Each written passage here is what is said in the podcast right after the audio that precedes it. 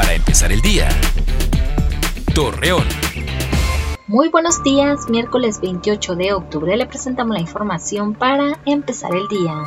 Miguel Ángel Riquelme, gobernador de Coahuila, de conocer que ante las elevadas cifras de personas internadas por COVID-19 se tomarán acciones para disminuir los contagios y brindar una mejor atención médica.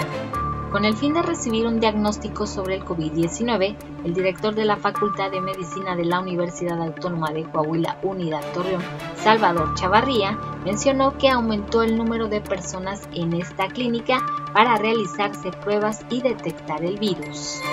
Ante la máxima capacidad de ocupación de hospitalizados por COVID-19 que se está presentando, integrantes de la Mesa de Salud de La Laguna invitan a los ciudadanos a extremar precauciones y no exponerse si no es necesario salir de sus hogares luego de que mediante las redes sociales circulara un video donde se observa a una mujer que supuestamente se le negaba el acceso a una clínica para recibir atención médica. César Guillermo Mendoza Ochoa, director del ISTE de Gómez Palacio, informó que la paciente fue revisada, detectando que solo presentaba crisis de ansiedad.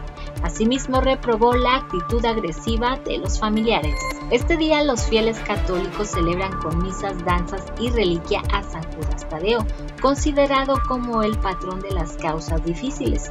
Sin embargo, a causa de la pandemia del COVID-19, no será permitido que los peregrinos realicen estas ofrendas. Acompáñenos con toda la información dos minutos antes de las 8 de la noche por Mega Noticias.